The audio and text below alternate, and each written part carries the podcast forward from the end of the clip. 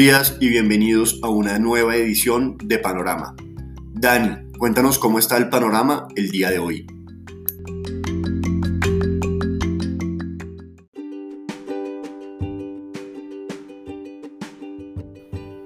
Muy buenos días a los seguidores del podcast Panorama de Global Securities. Hoy, 23 de junio, nuevamente un arranque tranquilo, sin grandes variaciones.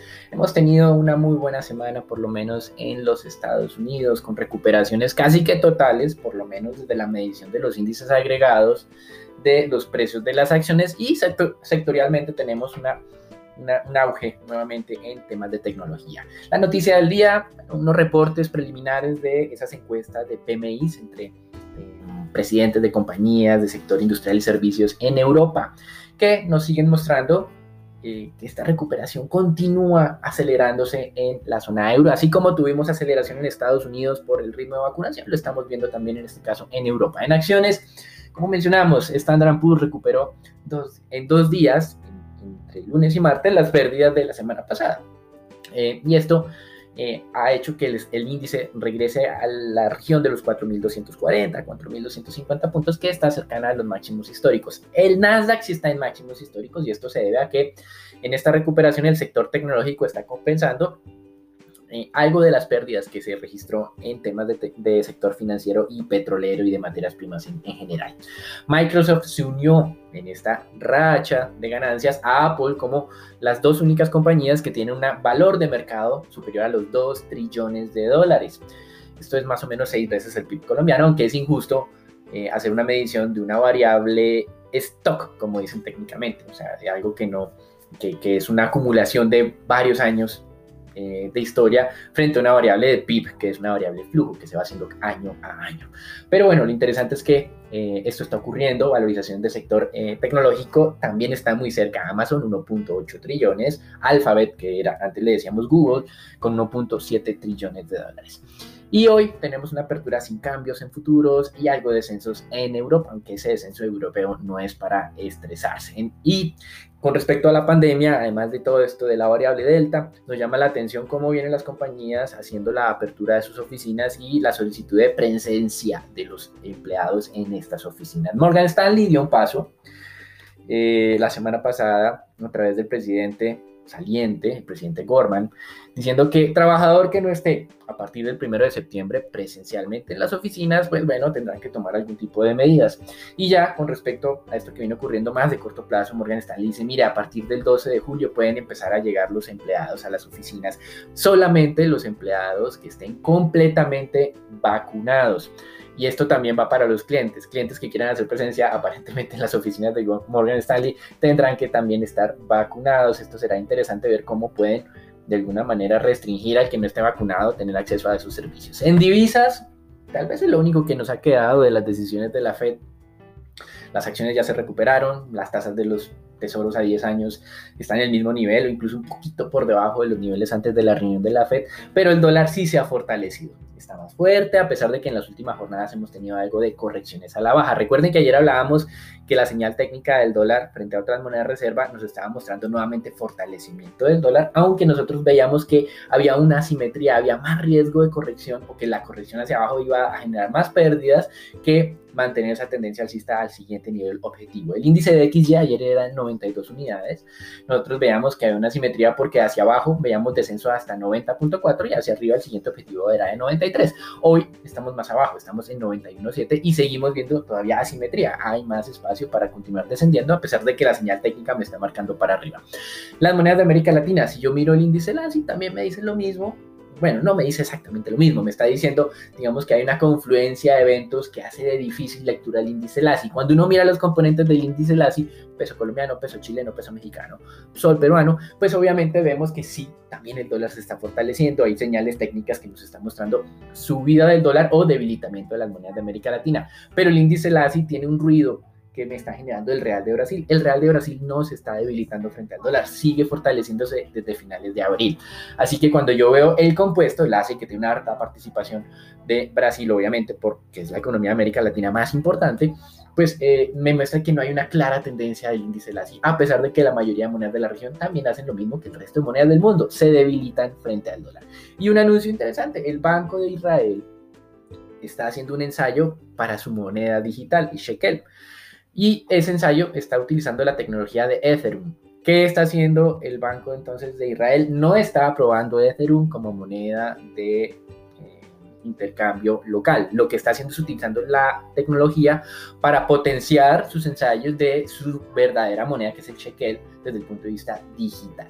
Esto es importante, que es una diferencia. Israel no está haciendo lo mismo El Salvador. Salvador, recuerden que a través de Bukele eh, habría el espacio para usar el Bitcoin como moneda de intercambio local. En, Israel no, no hay ningún intercambio con criptomonedas. Están utilizando la tecnología para potenciar su propia moneda digital, que eso tiene todo el sentido del mundo. Incluso un gobernador del Banco Central de Israel dijo que en el mejor de los casos el Bitcoin era un eh, activo financiero y que en el peor era una estafa. Así que esto todavía genera mucha controversia entre los expertos, tal vez un poco viejos, tendrían que abrir algo la mente, dirán los defensores del Bitcoin y otros un poco más tradicionalistas siguen diciendo tenga cuidado con este tipo de especulación. En materias primas, el petróleo, nuevo máximo histórico. El petróleo no está haciendo lo mismo del resto de commodities. El resto de commodities viene en una corrección bajista, luego de muy buen año 2021, el petróleo sigue con tendencia alcista. ¿Qué pasó el día de ayer? Publicación de inventarios del Instituto Americano de Petróleo, una nueva caída de inventarios, más de 7 millones de barriles. Hoy tenemos la publicación por parte del Departamento de Energía de los Estados Unidos, la Agencia de Información de Energía, como se dice técnicamente, y de confirmar lo que salió ayer de una nueva caída de inventarios en Estados Unidos. Sería la quinta semana consecutiva de caídas. Los niveles de inventarios entonces en Estados Unidos estarían en nivel más bajo de los últimos 14 meses y de esta manera el precio del petróleo tiene un nuevo máximo reciente, 75 dólares con 40 centavos para el Brent, 73 dólares con 40 centavos para el WTI. Durante este podcast les hemos dicho en las anteriores emisiones que expertos de mercado, eh, espera que el precio del petróleo siga avanzando hasta los 100 eh, dólares el barril porque la demanda está superando la oferta en 3 millones de barriles día, de acuerdo a alguna información de medios rusos. Pues bien, em, ahí tenemos a los expertos, compañías comercializadoras, ya las hemos mencionado en sus nombres, Vitol, Trafigura, Gumbor, creen esto, analistas como Goldman Sachs, Bank of America, incluso Citigroup, están optimistas hacia el alza, creen esto. Y a la nueva moda ahora es de los presidentes de las compañías petroleras, la francesa Total, la anglo-holandesa Royal Dutch Shell y eh, la estadounidense Exxon también dicen que con volatilidad obviamente pueden tocar los 100 dólares el barril. Así que el ambiente para el tema del petróleo sigue siendo muy positivo y esto tendrá implicaciones sobre el mercado colombiano sin duda. En renta fija, pues tampoco, gran efecto ya acumulado, no tenemos un gran efecto de, las decisiones de la Fed. Ayer habló el presidente Powell de la Reserva Federal, reforzó, reiteró su visión, tranquilizó al mercado, tasas de tesoros a 10 años en descuento al 1.46, 1.47. Así que tranquilidad total. Interesante aquí también, para no dejarse distraer, Goldman Sachs dice que está utilizando el blockchain que desarrolló JP Morgan. Blockchain no es Bitcoin, blockchain es una tecnología como tal. Bitcoin utiliza esa tecnología y Goldman, JP Morgan utilizó esa tecnología para acelerar unos procesos, hacerlo más eficiente. Em, y en este caso Goldman Sachs está utilizando esa tecnología de JP Morgan. ¿Qué hicieron? Una operación con títulos del tesoro, como una operación de préstamo temporal de dinero, daban unos activos, le prestaban una plata y a futuro lo que va a hacer es devolver esa plata con intereses y la contraparte pues le va a devolver esa garantía que había dado que eran esos activos que son los tesoros. Pues bien, esta transacción, de acuerdo a lo que informan los medios, tardó 3 horas 5 minutos en realizarse completamente y lo que están diciendo es que esto es mucho más eficiente que eh, la forma oficial de eh, trabajar. Así que el blockchain, nosotros no estamos negados a esa tecnología, creemos que es un gran avance, ya lo estamos viendo acá en temas operativos de mercado y esto va a llegar al tema de acciones, va a ser un mundo nuevo, pero todavía no estamos muy, muy eh, convencidos todavía de las virtudes del Bitcoin como tal. Así que no hay que dejarse confundir, la tecnología sirve para muchas cosas, ese es un ejemplo en temas de renta fija y el tema de la especulación es otro elemento con respecto al valor del Bitcoin que hoy se estaba recuperando. Y la noticia del día, como mencionábamos, niveles de PMI preliminares de junio muy buenos, Para toda la zona euro, el índice compuesto subió de 57.1 a 59.2. Para el Reino Unido, descendió de 62.9 a 61.7. Pero estos indicadores por encima de 50 es de expansión. Por encima de 55 es de una expansión muy buena. En 60 nunca había estado. Así que estos elementos son muy positivos en términos generalizados. Ahora, hay que saber una cosa. Son encuestas de percepción de los presidentes de las compañías del sector industrial y de servicios. No son números duros ni de ventas ni de producción. Obviamente están asociadas, pero a hacer percepción pues tienen un mayor margen de error. La em, lectura general es que el ritmo de crecimiento de Europa sigue y es uno de los focos de inversión que tienen ahora varias eh, casas en los Estados Unidos, varias compañías, teniendo en cuenta que es en teoría, luego de Estados Unidos viene Europa y luego Europa pues vendrá el resto del mundo en términos de recuperación económica. Eso es todo por hoy, lo dejamos entonces con Nicolás, con em, Sharon y con Marcela para que nos cuenten qué está pasando en el mercado colombiano.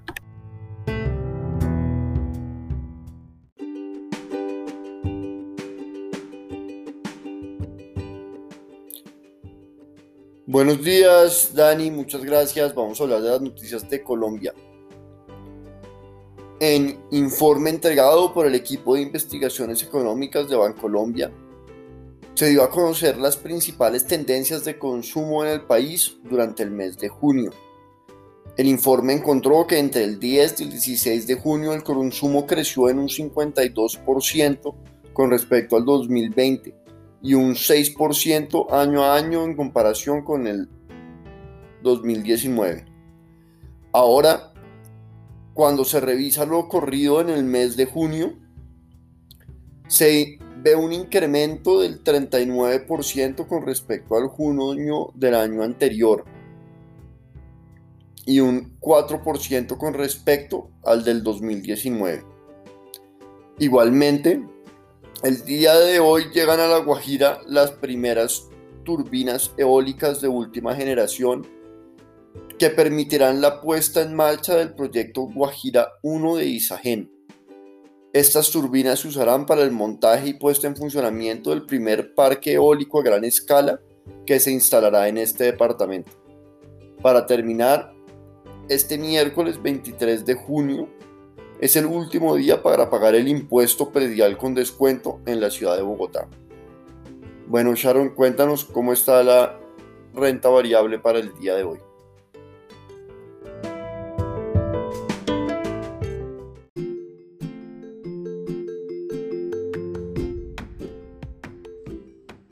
Gracias Nico. Pasando al comportamiento del mercado accionario, el día de ayer el índice MSCI Colcap mantuvo un comportamiento lateral, cayó solo 0.03% hasta los 1.242 puntos, respetando aún ese soporte fuerte que ha formado en ese nivel.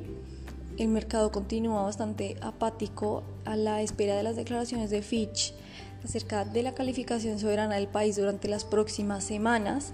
El volumen negociado durante la jornada fueron de 75 mil millones y la especie más transada fue Ecopetrol por tercera jornada consecutiva con 20 mil millones de pesos. La acción que más se valorizó fue Avianca con un 10.59% y la que más se desvalorizó fue Preferencial Grupo Sura, cayendo poco más del 2%. Por el lado de eh, las noticias, Elsia informó que la Junta Directiva autorizó a la posibilidad de endeudamiento adicional por hasta 100 millones de pesos o su equivalente en dólares con el fin de cubrir sus necesidades de financiamiento de corto plazo. Por otro lado, EPM y MAFRE acordaron suspender por ocho meses el proceso arbitral instaurado con relación al siniestro del proyecto Ituango en la póliza todo riesgo de construcción en consideración al acuerdo de ambas partes de continuar con el proceso de ajuste. Básicamente es eh, suspender esos pagos que se estaban haciendo por parte de la aseguradora por la no entrada en operación del proyecto por parte de EPM. Ya pasando al análisis técnico, eh, tenemos la acción de Grupo Sura Ordinaria la cual continuó desvalorizándose y acumulando caídas de casi 3% en dos jornadas, marcando así niveles atractivos de entrada sobre los 19.730 para buscar los 22.500 como una estrategia de inversión especulativa. Y por último tenemos la acción de Grupo Energía de Bogotá, la cual probó durante la jornada un nivel de soporte clave sobre los 2.440 mm, tras eh, presentar valorizaciones impulsadas por eh, las noticias del nuevo acuerdo que se generaría entre Emgesa y Codensa, en el cual GEP tendría eh, una diversificación del negocio más atractiva, donde entonces vemos interesante comprar la especie buscando el nivel de media móvil 200 sobre los 2550 otra estrategia de inversión especulativa. Nos dejamos entonces con Marcela para que nos cuente acerca del de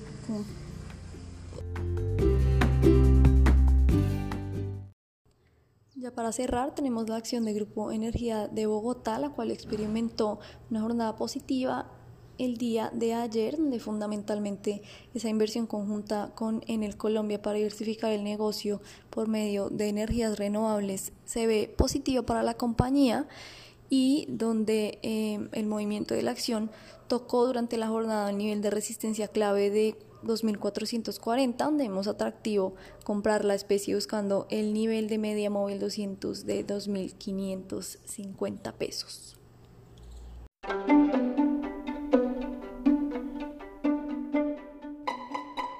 Con el comportamiento del dólar, una nueva jornada de evaluación en la moneda local con incrementos de unos 22 pesos durante la jornada para cerrar en 3.782. Ese fortalecimiento del dólar en el mundo y la buena dinámica del mercado petrolero mantuvieron presionadas al alza eh, las operaciones en el peso colombiano y se acerca a los 3.800 niveles máximos de tres semanas, una vez más con bajos volúmenes de negociación de unos 830 millones de dólares.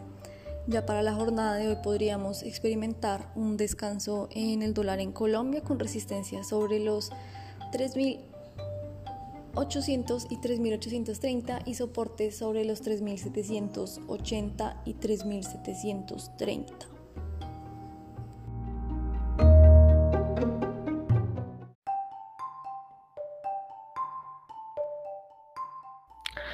Buenos días para todos. Durante la jornada de ayer, la curva de tasa fija se valorizó 5,31 puntos básicos en promedio de línea con la valorización de los bonos del Tesoro americano y la demanda por parte de inversionistas extranjeros en títulos del segmento largo de la curva.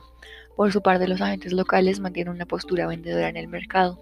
La curva TSUR se desvalorizó 4,93 puntos básicos en promedio en un mercado con poca liquidez. En el mercado se negociaron 3,5 billones de pesos distribuidos en 2,3 billones para el CEN y 1,2 billones para Master Trader. Con respecto a la deuda privada, se negociaron 438.942 millones de pesos, en donde el 67% de las operaciones correspondieron a títulos con tasa de referencia IBR. Las importaciones en Colombia para abril sumaron 4.696 millones de dólares y presentaron un aumento del 51,7% anual. Las importaciones de manufacturas fueron de 3.612 millones de dólares, logrando un aumento del 64,2% anual. Las del grupo de combustibles y productos e industrias extractivas sumaron 381,4 millones de dólares, un alza de 23,6% anual, mientras que las compras externas del grupo agropecuarios, alimentos y bebidas llegaron a 699.3 millones de dólares y presentaron una subida del 19,5% anual. En general, vemos un aumento en las importaciones en Colombia. Esto debido pues a la recuperación de la economía colombiana. El gobierno ofrece por primera vez su bono de referencia en pesos a 10 años en la subasta de bonos de tasa fija o TES del día de hoy y del 14 de julio solo se ofrecerán los bonos de 2031, siendo parte de la apuesta del gobierno de ofrecer papeles de menor duración ante el aumento de costos en los papeles de más largo plazo. Banca Mía colocó 120.541 millones de pesos en bonos sociales de equidad de género y el resultado de la, de la colocación fue de 1,4 bit to cover. Hoy habrán subasta por 700 mil millones de pesos del nuevo TES 2031 y en operaciones de expansión que incluyen repos de 90 días por 11,8 billones de pesos y a 30 días por 1 billón de pesos. El mercado internacional amanece hoy con las bolsas de Asia mixtas, Europa al alza y El tesoro a 10 años de Estados Unidos amanece en niveles de 1,46, por lo que en el mercado de renta fija local se podría presentar algún tipo de apreciación durante la jornada. Este fue el panorama para el día de hoy. Esperemos que tengan un buen día.